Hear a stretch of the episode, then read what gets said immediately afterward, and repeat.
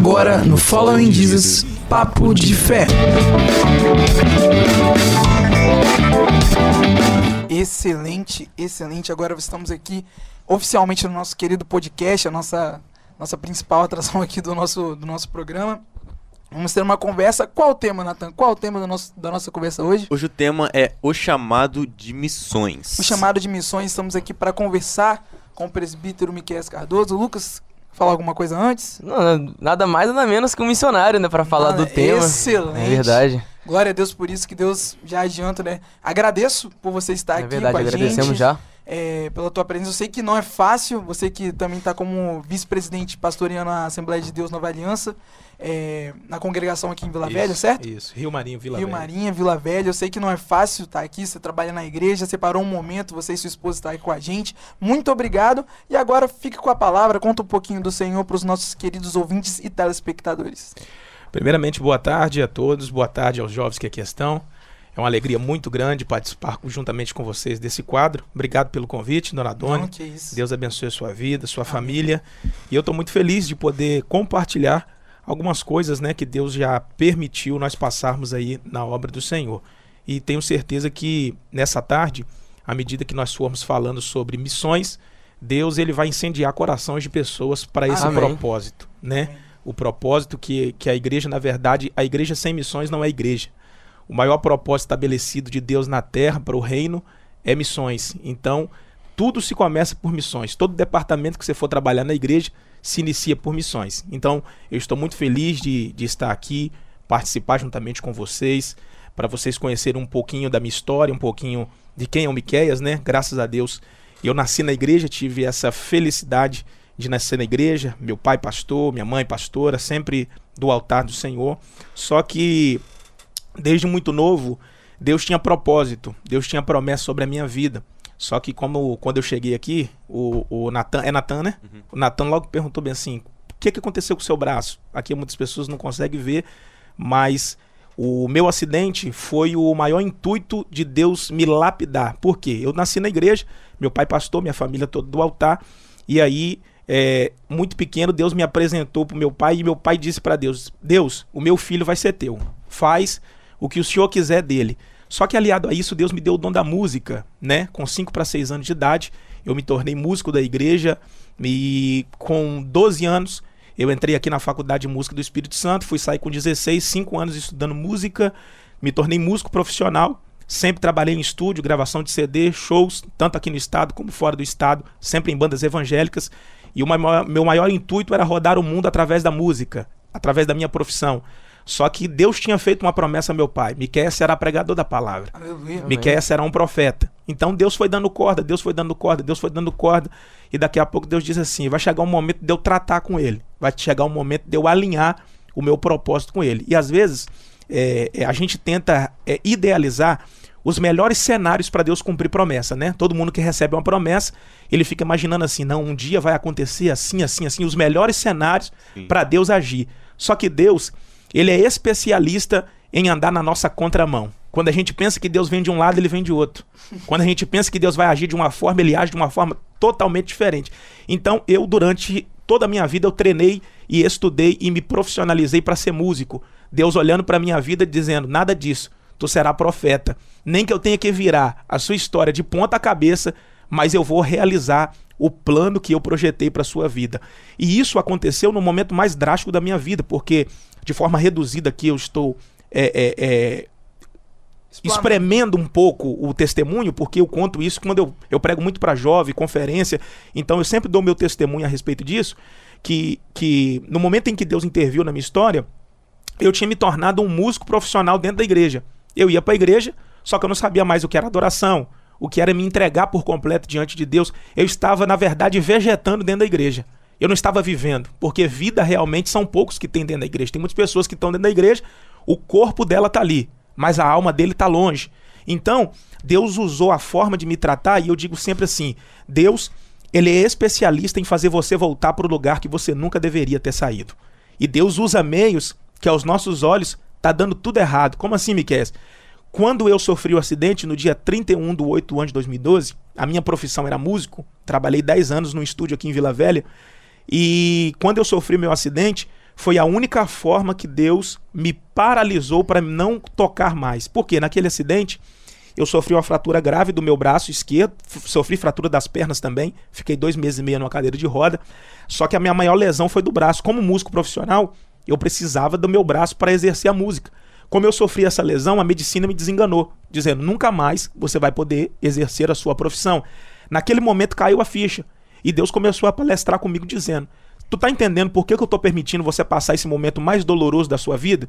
Porque a vida inteira você insistiu em ser uma coisa que eu não tenho para você. E o nosso problema é esse: insistir em andar em lugares que Deus não quer que a gente ande. É. Insistir em projetos que Deus não quer que a gente insista. E às vezes, Deus ele vai permitir a gente sentir dor para nos sarar. Porque Deus é assim. Ele não está preocupado em nos dar aquilo que sara, aquilo que nos agrada. Ele está preocupado em dar aquilo que nos sara. E às vezes o que nos vai nos sarar é o momento mais difícil da nossa história. E eu me revelei a isso por quê? Quando eu olhei pro meu braço, deficiente físico, não posso mais exercer a minha profissão. A medicina me desenganou. E o médico olhou nos meus olhos ainda e disse: Nunca mais você vai tocar. Aí eu lembrei, eu falei: Deus tem uma promessa com a minha vida. Deus disse desde pequeno que eu seria pregador da palavra. E agora? Se não tem como eu tocar, porque eu não tenho como exercer mais a minha profissão, o que é que eu vou começar a fazer? Pregar, a palavra. Amém. glória Então, no meio do caos, Deus me levou para o centro da vontade dele. Porque quando eu ainda era criança, eu pregava. Só que chega a fase da adolescência, Aí- chega a fase de você querer insistir no que o seu coração está pedindo. Então eu insisti e Deus deixa. Se você quer insistir, Deus te deu o livre-arbítrio. Mas chega lá na frente, e eu costumo dizer assim, uma frase que até muitas pessoas acham, engraçado, né? Se Deus não te pegar na reta, ele te pega na próxima curva. Mas de qualquer jeito, ele vai te achar e ele vai fazer você voltar para o centro da vontade dele. Aleluia. E dentro de tudo isso, né? Há oito anos atrás, que vai, faz- fa- é, vai fazer agora em agosto, eu me tornei um pregador da palavra no meio de, de coisas improváveis, no meio de, de situações improváveis. Deus me, me precisou me paralisar concernente àquilo que eu sonhei, e aí se retrata o que a Bíblia diz, que os sonhos de Deus são maiores que os nossos. Os projetos de Deus são bem maiores do que o nosso. Então, às vezes, Deus impede o nosso projeto de ser realizado, porque o projeto dele é maior, o propósito dele é maior. E você que está me ouvindo, nunca se esqueça, todo testemunho que eu prego, eu falo isso aqui. É melhor ser um plano frustrado na mão de Deus do que viver uma vida de sucesso na mão do diabo. É melhor viver uma vida plena diante da presença de Deus, ser frustrado na mão de Deus, do que viver uma vida de sucesso na mão do diabo. E a partir daí, a vida começou a me levar para vários lugares, dentro do estado, fora do estado, fora do país, como pregador da palavra do Senhor. E eu Amém. tenho certeza que eu Glória vou alcançar muitas vindas ainda pelo poder de Deus. Amém, aleluia. Glória a Deus. Palavra abençoada que você deixou aqui pra gente no- através do seu testemunho. E vamos à primeira pergunta, pegando esse gancho. Sim. Pegando esse gancho que você já falou desse chamado que você tem. E a primeira pergunta é: como você descobriu o seu chamado missionário?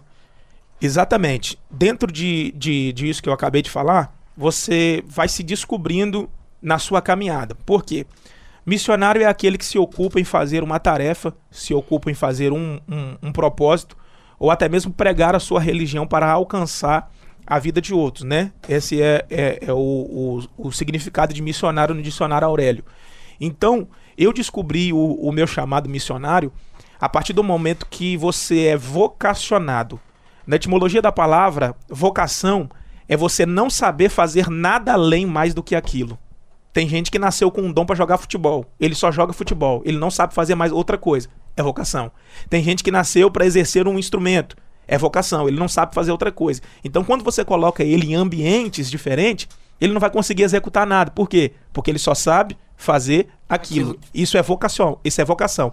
Então, eu fui vocacionado por Deus, porque quando Deus interrompeu aquilo que eu sonhava, eu descobri que a única coisa que eu sabia fazer era pregar o reino era anunciar o reino, era evangelizar pessoas, era alcançar as pessoas por aquilo que Deus depositou em mim, porque a obra de Deus é assim: primeiro ele faz em nós, para depois a fazer através de nós. E tem gente que quer pular essas fases. Tem gente que pensa que vai ser usado logo. Não, você precisa primeiro ter um particular com Deus. Primeiro você precisa ser provado, precisa primeiro precisa ter ser testado. Então, Deus ele primeiro te chama, se revela para você, para depois aquilo que ele revelou a você, você compartilhar com outras pessoas. E foi através disso, né, de que, que a minha inte- ah, o meu maior desejo foi crescendo em continuar exercendo o ministério da palavra para alcançar pessoas, e eu descobri isso é o que eu mais amo fazer hoje, que é continuar pregando a palavra do Senhor. Amém. Continuando aqui, próxima pergunta.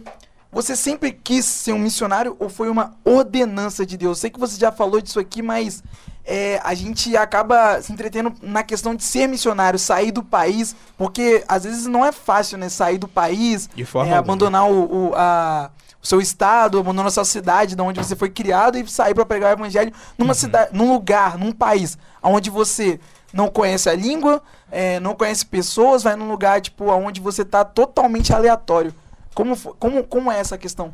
Então, é, dentro daquilo, é, como eu falei, eu nunca, nunca imaginava, né? Tem gente que, que, que, que acorda assim e fala assim, nossa, o meu sonho é ser um missionário, meu sonho é ser um pastor. Eu nunca sonhei viver o que eu estou vivendo hoje. Então, tudo que eu estou vivendo é o que Deus projetou, é o que Deus reservou. Fosse a minha escolha, eu estaria até hoje atrás de um instrumento exercendo a música. Mas Deus ele precisou mover tudo para me colocar no centro da vontade dele para eu entender que aquilo que ele queria para mim era muito maior.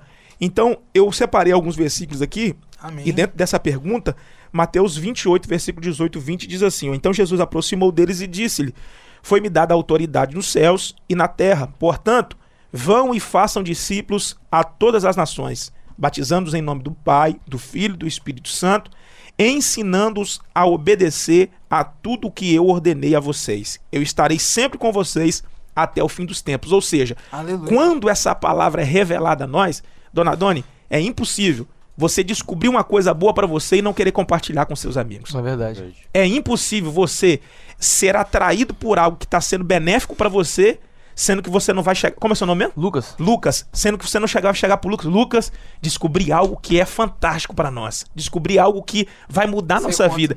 Como- e como, como a gente tá aí, ó, pelo, pelo perfil de Facebook, Instagram, sempre aparece aquelas coisas patrocinadas assim que diz assim: veja esse método aqui que vai mudar a sua vida. Aham. Pra ganhar dinheiro. Aí todo mundo vai lá, rapaz, eu tenho que aprender esse método. Eu preciso aprender esse método aqui porque minha vida vai mudar. Esse método pra nós é Jesus. Aleluia. E quando você descobre isso, o seu maior desejo vai querer vai querer vai, vai ser querer compartilhar tudo aquilo que você está vivendo, porque é impossível alguém ser cheio do Espírito Santo e não, Não querer, querer que o seu falar. amigo seja cheio Não também do Espírito. Santo. É, É algo que transborda dentro de você. Então foi dentro dessa proposta que aquilo que emanava dentro do coração você não consegue segurar. Então você vai querer compartilhar.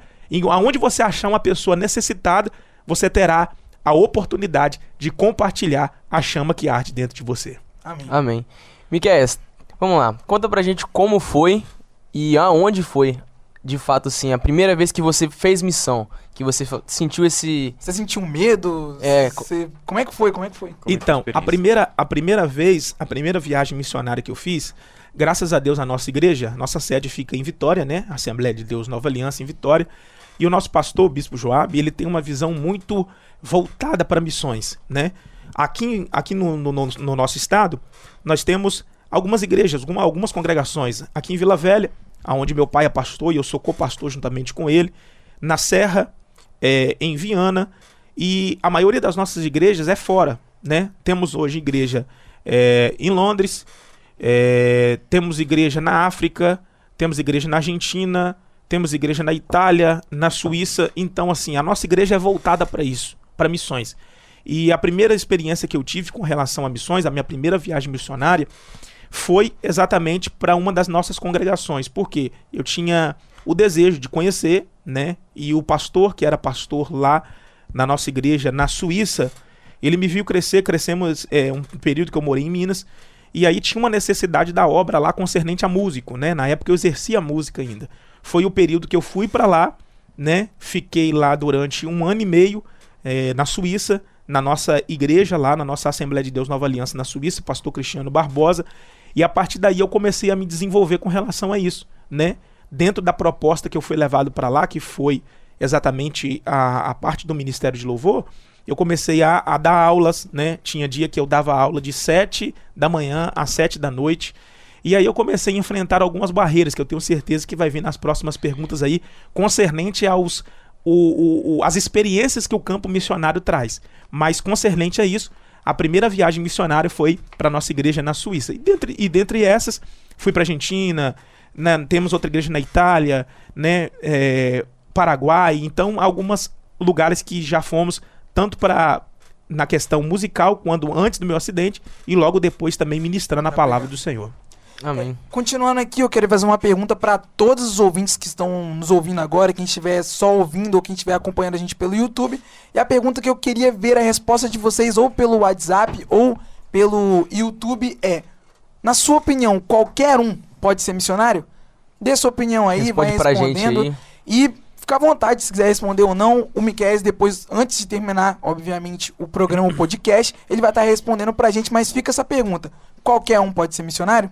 Pode, será, Lucas? Será? Será? Será? Será? Vamos ver a resposta aqui depois. Vamos é. ver a resposta depois aqui. É, vamos para a quinta pergunta aqui. Qual é o maior desafio dos missionários, na sua opinião? Aí entra duas vertentes. Primeiro, do campo missionário com relação à cultura, língua, né? A primeira dificuldade que tem é que se você não se aprimorar para o chamado que Deus tem para sua vida, por exemplo, aí eu sei que Deus tem uma obra missionária para minha vida.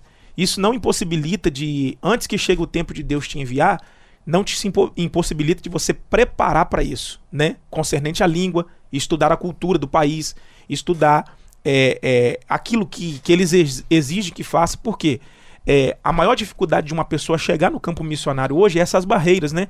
Como é que eu vou pregar para uma pessoa que ela não entende a minha língua? Então, é uma barreira já que se cria. Agora, quando você chega dentro desse país e você já consegue falar fluentemente a língua, isso já abre Facilita, portas, já facilita e muito.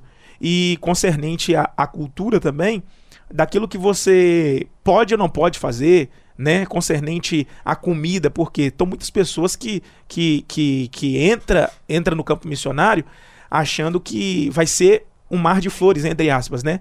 Mas é como diz, é um campo missionário, é um campo de batalha. Então você está saindo do seu país, está saindo da sua cultura, está saindo da sua, da sua comodidade para ir para uma guerra. Mas a nossa maior garantia é saber que Deus está do nosso lado e sempre vai nos ajudar a vencer em todos os campos missionários que permitirmos nós passarmos. Amém. Já respondeu a, a sexta e a sétima pergunta. mesmo? É, De uma pisada era só. de todos os países, assim qual mesmo. foi a maior dificuldade e como se preparar para ser um missionário. S- Só um parênteses, porque quando a gente fala de dificuldade, o principal, a principal dificuldade é o alvo que a gente vai alcançar, ou seja, a pessoa. Aí tem muitas pessoas que viram e falam assim: ah, mas é muito fácil fazer a obra missionária na Suíça, porque a Suíça é país de primeiro mundo. Então, ah, não, até eu faria a obra na Suíça. Só que a gente entra por outro lado, e eu vou ajudar você a pensar um pouco. Quando você chega na África para fazer missões, de certa forma vira uma facilidade, porque a maior necessidade num campo missionário na África é comida, correto? Todo mundo aqui concorda que é Sim, comida. sim. Sim. Você chega lá com 200 toneladas de comida. A criança tá pedindo comida. Você chega com a necessidade básica dela e você fala assim: Jesus nos enviou para cá para mandar comida para você. O primeiro ato imediato dela vai ser: Poxa, se Quero Jesus mandou a comida, Jesus. eu, quero, entregar a minha vida para o Senhor, porque é a necessidade básica dela. Agora, como que você vai chegar num país de primeiro mundo que o Deus deles é o dinheiro? Eles chamam Deus de cão, Deus porco, porcodio, Deus cane, Deus cão, na, na, na, na- na parte italiana que eu morava. Então, o que eles têm de maior riqueza deles é o dinheiro. Eles não têm mais nada que o dinheiro. E como é que você vai pregar o evangelho para uma pessoa que não tem falta de nada? Aí fica Complicado. complicado. Difícil. Aí fica complicado. Tá entendendo? Uhum. Ah, não. Porque hoje a gente prega assim, rapaz, venha pra Jesus. Você não tem um carro ainda não? Deus é poderoso pra te dar um carro. O cara já tem uma Lamborghini na garagem. Você prega pra ele e fala assim: "Não, Deus, Deus vai te dar uma empresa". O cara já é multimilionário. Então, pra alcançar essas pessoas que já têm um poder aquisitivo maior e grande concernente à classe econômica, é a dificuldade ainda maior, porque se não for realmente a revelação do Espírito Santo para fazer as escamas delas caírem, elas não aceitam a Jesus, porque elas acham que tudo que ela tem que ela precisa é o dinheiro. É, Entendi. tem até aquela parábola do jovem rico, né, que pede pra ele largar tudo. Exatamente. Não tem como. É, cara. Ele pesou na balança e viu, rapaz, É melhor eu ter dinheiro aqui É. mesmo. tá entendendo? Mas aí perde a eternidade, né? É, aí não... Então, as coisas desse mundo são corruptíveis, são transitórias, mas aquilo que Deus tem para nós é eterno. Glória a Entendi. Deus. A gente viu que é, é encontra bastante dificuldades, né, no, Sim. no meio dessa jornada. Eu queria saber, Miquel, como a gente faz ou como as pessoas fazem para ajudar o campo missionário, aos missionários, a obra em si. Qual a melhor forma de ajudar? A gente sabe que a gente conta muito com a oração dos irmãos. Exatamente. Isso é desde pequena, pelo menos na nossa igreja a gente é ensinado a orar por esses missionários através dos louvores, da escola dominical, orar para as pessoas que estão no, no campo missionário, mas como a, aquela pessoa que sente aquele desejo, eu não posso ir, mas eu queria ajudar. Como a pessoa faz? Exatamente. É, a gente costuma sempre falar, né, nos nossos cultos de missões relacionado a como você pode contribuir para o crescimento de missões. A oração é em primeiro lugar, né? A gente sempre orar por missões, porque quando você intercede, quando você clama por aqueles missionários que estão no campo missionário, o favor de Deus vai te alcançar. A segunda forma é contribuindo, né? Contribuindo para aqueles que estão. Ah, eu não tenho como. Eu não, nunca vou ter como ir para outro país. Mas você conhece algum missionário? Testifica de Deus na vida dele diz: Não, eu não tenho muito, mas se a gente unir o pouco que a gente tem, a gente consegue fazer uma grande obra. Às vezes você não tem mil reais aí para mandar para o campo, mas você tem cem reais. Então, de 100 em 100 em 100 em Já 100, ajuda. É você vai ajudar um campo missionário que tem uma necessidade de, de uma forma é, é, especial. Você vai conseguir alcançar a vida dos missionários que lá estão para ele continuar a propagar o evangelho. Ele está lá em dificuldade, muitos missionários estão no campo hoje, passando por necessidades básicas de roupas, de comida, né? Então você pode, primeiro, orando, segundo, você pode ajudando no campo missionário, contribuindo com oferta, com voto, e é uma garantia. Quando você investe no campo missionário, irmão, a sua vida financeira ela flui de uma forma extraordinária, porque Deus ama missões.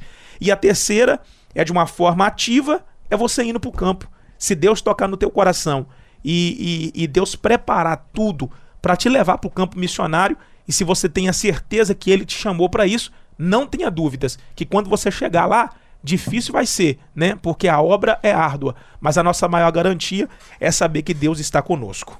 Amém. É, na, na sua opinião, assim, em relação à família, porque agora a gente pega, pô, o senhor tem uma esposa, ainda não tem filhos, Correto. mas um dia pretende, né? Sim, quiser. sim, em nome de Jesus. Mas você fazer missões, dependendo do lugar, é complicado? É melhor levar a família? Ou você acha melhor, não, é melhor deixar aqui, eu ir?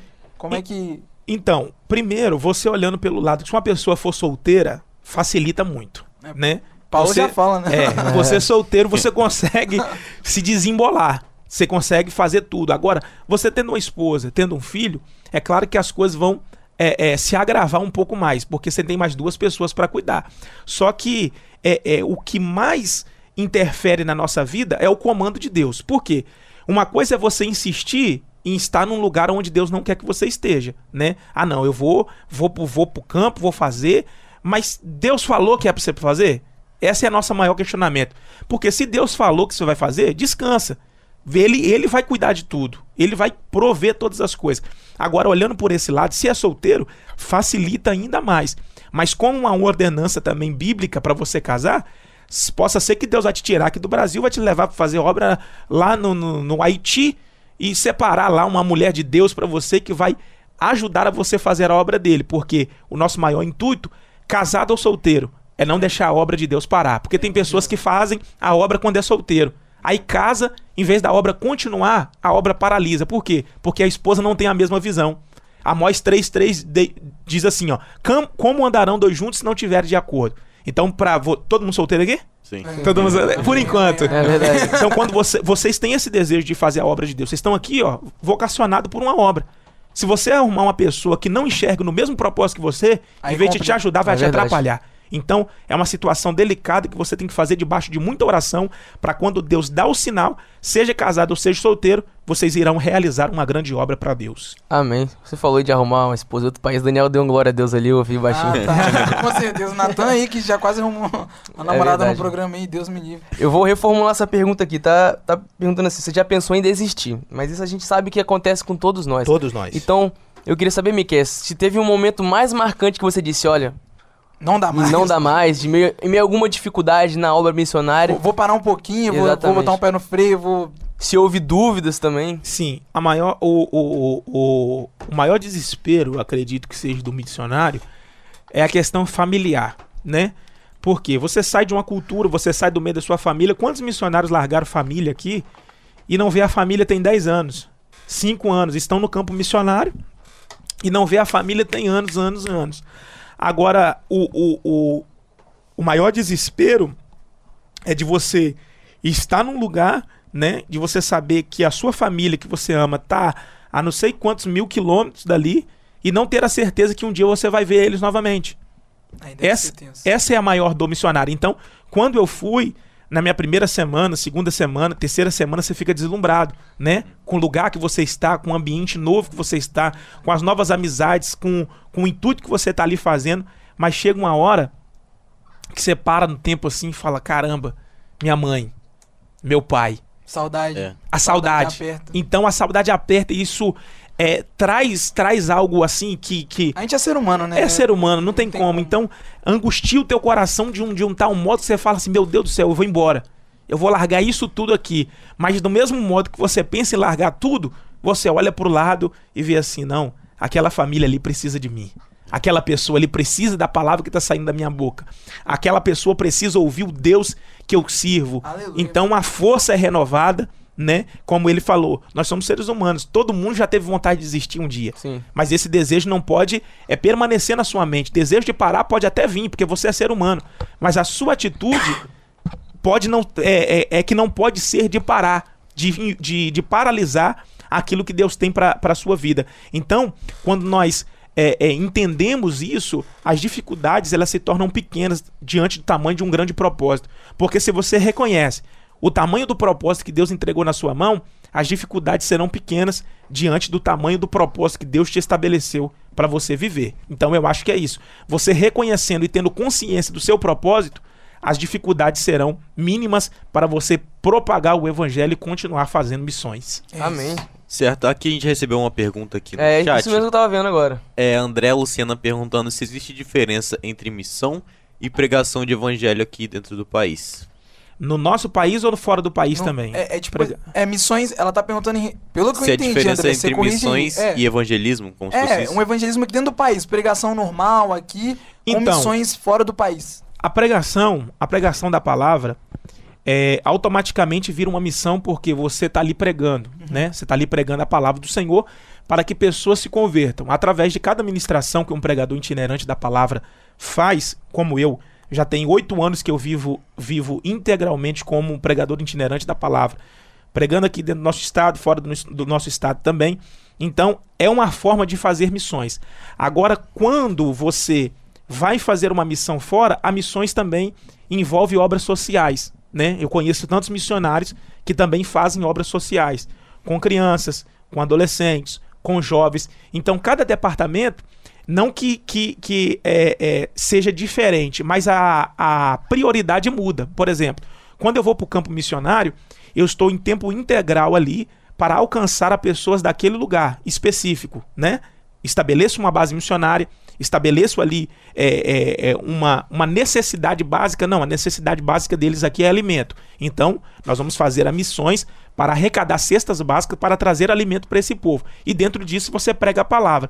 Agora, a diferença entre a missão e a pregação do evangelho no país seria só de permanecer no lugar, porque o missionário Seria- ele se Ah, tá. estabiliza Ah, ali. É, isso é verdade. Correto? Ele fica ali. E o pregador itinerante da palavra, não. Hoje eu tô aqui em Cariacica, amanhã eu tô em outro lugar. Então, cada lugar em que que você vai pregar a palavra, você está fazendo missões, mas não é, propriamente fixado naquele lugar. E o missionário não. O missionário está estabelecido naquele lugar, naquele povo, naquela língua, para é, ver a necessidade básica do que o campo missionário precisa. Amém. Vamos só repetir a pergunta pra quem chegou agora. A pergunta que tá rolando para o pessoal responder nos comentários é: qualquer um pode ser um missionário? Qualquer pessoa pode trabalhar no campo missionário, exercer a missão, fazer a missão? Será, Responde será, aí pra Nathan? gente, será? Será, Nathan? Responde pra gente aí no comentário, tem gente respondendo também pelo WhatsApp. O WhatsApp do Follow Jesus tá aí na tela. O WhatsApp também da Rádio Trombetas também tá na tela aparecendo pra você, assim como o nosso Instagram, Então dá a sua Follow opinião. Jesus RT. Responde aí pra gente. Dá a sua opinião pra gente.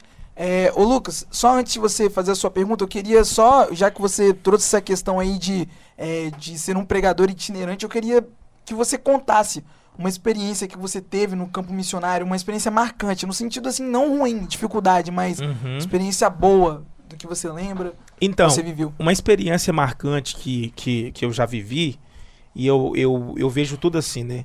Quando Deus ele estabelece um propósito, Dentro da impossibilidade, ele mostra a possibilidade.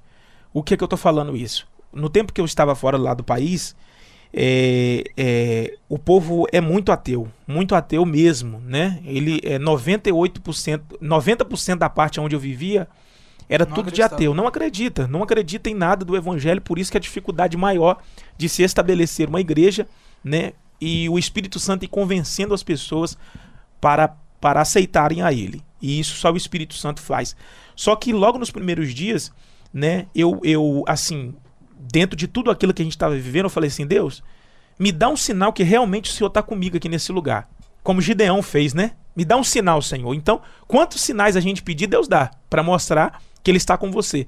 E quando eu cheguei no campo missionário, tinha uma mulher que passava muita dificuldade pelo fato de que, olha só como que é a restrição do evangelho fora do país. Eu vou falar do ambiente onde eu vivia. Se você quer chegar lá, na Suíça, e quer ser um missionário, você não tem direito ao documento para você se estabelecer no país, correto? Você é totalmente é, é, ignorado e até evangelizar você não pode. Você não pode evangelizar assim publicamente, igual nós temos a liberdade de fazer missões aqui. Só que se você chegar lá, uma mulher, uma mulher da vida, né? Chegar lá e ela quiser ir pro comércio da prostituição, ela recebe um documento para trabalhar. Olha só como o mundo espiritual é algo tão forte que para você ser um missionário pregar a palavra não, não pode. pode. Agora, se a, se a pessoa quiser ir para fazer vida, ela pode. E tinha uma, uma moça que ela aceitou Jesus na igreja, só que ela vivia uma retaliação muito forte porque ela decidiu largar a vida dela é, é, da prostituição, largar a vida dela errada e dizer: Senhor, eu quero te servir, eu quero te adorar, eu quero viver com o Senhor. Então o pastor ali começou a fazer uma, uma, uma obra junto com ela, com a família dela, com o esposo dela. E aí ela começou a ter muitas retaliações de Satanás, porque assim, quando a gente decide viver para Cristo, o diabo começa a te oprimir, o diabo começa a se levantar para te amedrontar concernente à sua decisão. E ela tomou aquela decisão e a partir do momento ela foi vivendo em dificuldade, vivendo em dificuldade, porque ela tinha um dinheiro fácil, a partir do momento que decidiu a vida dela para Cristo, tudo virou de ponta cabeça, a dificuldade começou a bater na porta. Mas é aí que nós temos que exercer verdadeiramente a nossa fé. Só que ela não tinha estrutura ainda para exercer a fé dela e dizer: Não, Senhor, na dificuldade aqui eu sei que o Senhor vai me sustentar. O que, que veio na cabeça dela? Eu vou voltar para a velha prática. Eu vou voltar para aquilo que eu fazia, porque porque é, lá eu encontrava a minha necessidade. Se eu preciso Sim. de dinheiro, lá eu tenho dinheiro. E Deus, ele é assim, ele até permite, só que Deus permite assim pra gente ter experiência com ele. Quando nós ficamos sabendo na igreja, olha o que aconteceu. Quando nós ficamos sabendo na igreja, alguém ligou pro pastor e disse assim: Pastor, por favor, ligue pra Fulano, porque ela acabou de pegar o carro e tá indo pra Zurique pra voltar pra velha vida dela. Aí na hora todo mundo parou assim, nós começamos a pedir, Deus, nos dá estratégia, nos dá estratégia. Aí o pastor estava ocupado num gabinete atendendo outra pessoa. Na hora o Espírito Santo falou comigo assim: liga pra ela. Eu falei: eu ligar? O pastor tá ali. Aí, aí Deus falou comigo de novo: liga pra ela. Só que o mais interessante da experiência foi que minutos antes eu tentei fazer uma ligação para um obreiro da nossa igreja lá e o meu celular não tinha crédito. E eu falei bem assim: eu preciso sair para colocar crédito. Mas como eu estava esperando o meu pastor, eu permaneci no lugar. Quando Deus falou comigo, liga para ela, eu não lembrava. Aí quando eu peguei no celular, parece que é a voz do, do inimigo mesmo falou bem assim: como é que você vai ligar para ela se você não tem crédito? E antes, minutos antes eu falei: Deus, me dá um sinal que o Senhor está comigo nesse lugar. Me dá um sinal que o Senhor está comigo nesse lugar. Tentei de novo ligar para a pessoa que eu estava tentando ligar. Não tinha crédito. Aí eu peguei o celular e falei assim: Deus, se o Senhor realmente está nesse negócio e essa alma precisa ser alcançada, eu vou ligar para ela. E mesmo sem crédito, o telefone vai chamar. Meu Deus. Quando eu peguei o celular, disquei o número dela, fiquei só esperando. Quando eu esperei, eu falei assim: vai aparecer a voz da mulher de novo falando que não tem crédito. Quando eu tô esperando, tu. Aleluia, glória a Deus. Tu. E quando a menina atendeu, na hora, Deus começou a me usar pra falar com ela. Começou a me usar pra falar com ela com autoridade sobre a decisão que ela tava tomando. Na mesma hora ela falou: "Eu tô voltando com o carro agora, porque eu, tudo que eu precisava ouvir, Deus usou você pra falar comigo". Então foi de uma forma a extraordinária. Eu chego até a me arrepiar quando eu, quando eu lembro disso, porque porque assim, a impossibilidade que nós temos na terra vira possibilidade no céu. Deus ele faz, irmão, o que for preciso para alcançar a vida de alguém. E foi uma experiência que me marcou naquele campo missionário e para a glória de Deus até hoje, ela tá na presença de Deus com a sua Amém. família, com a sua casa. Glória Amém, a Deus. glória a Deus. Natan, Amém. E para as pessoas que às vezes estão ouvindo a gente assim e elas desejam fazer missões, qual conselho que você daria? O conselho que eu daria é, primeiramente, ver em qual parte, em qual departamento de missões você pode exercer. Porque Deus, ele entregou a cada um de nós um dom. Teve gente que Deus entregou um dom para cantar. Teve pessoas que Deus entregou um dom para pregar, outros para evangelizar. Então, dentro do dom que Deus te entregou, porque foi o que, que Paulo disse a Timóteo: desperte o dom que há em ti. O dom já está em nós. Deus colocou um dom em cada um de nós. Você precisa apenas descobrir o dom que Deus te entregou. Quando você descobre o dom que Deus te entregou, você se aprimorar para exercer esse dom da melhor maneira possível. Por exemplo, eu vou para o campo missionário e se Deus me deu o dom para tocar, o que, que eu vou fazer? Eu vou começar a ensinar as crianças a tocarem, você usar aquilo ali para formar novos músicos para a igreja. Se Deus te deu esse dom para você pregar, para você evangelizar, você vai usar esse dom para alcançar pessoas, né, propósitos, para você descobrir também naquelas pessoas que estão te ouvindo, porque tem pessoas que descobrem o chamado missionário através de outra pessoa pregando. Ou seja, rapaz, eu vi naquele jovem ali que eu também posso ser um missionário. Olha lá, tão jovem, re- usa de referência. usa de referência, tão jovem e já está fazendo a obra de Deus. Eu quero ser igual a ele. Eu quero ser igual a ela. Então, quando você descobre isso dentro de você, que o Espírito Santo coloca, é uma coisa que você vai automaticamente ver que Deus te chamou para aquilo. Você descobriu aquilo e, atrave- e isso também através de oração, através de jejum, através de leitura da palavra, para você se fortalecer diante do cenário que Deus vai te colocar. A gente precisa é, alertar pessoas a isso, porque o campo missionário é, é guerra, irmão. É guerra. É guerra, é guerra, é guerra. Você está lutando contra o reino das trevas para tirar aqueles que estão no mundo para a luz. E você acha que o diabo vai ficar satisfeito de você ir lá no terreno dele, pegar Nunca. pessoas, pregar o evangelho sem ter retaliação. Então, o que eu falo é assim: quando você se dispõe a fazer a obra de Deus, cubra a sua vida de oração, de jejum, de leitura da palavra, de propósito, para o inimigo não achar brecha para te atingir. Porque quando você mexe na obra de Deus, ele vai querer mexer na sua família, na sua casa, nos seus sonhos, nos seus projetos. Ele vai querer de alguma forma tentar te paralisar. Porque o campo de batalha é algo muito forte. O campo de missões é algo muito forte e você deve estar preparado para isso. Só que a nossa maior garantia é Jesus, né? Jesus Com disse que certeza. no mundo tereis aflições, mas tem de bom ânimo. Então, o nosso, o nosso maior intuito é guerrear, sabendo que a vitória é garantida quando nós estamos com Deus. Glória a. Jesus. Vamos à última pergunta do podcast aqui. Antes, Natan, teve, teve resposta no YouTube, no Instagram, enfim. Teve, teve Teve da André Lucena falando que para missão essa pes- a pessoa deve ter um chamado.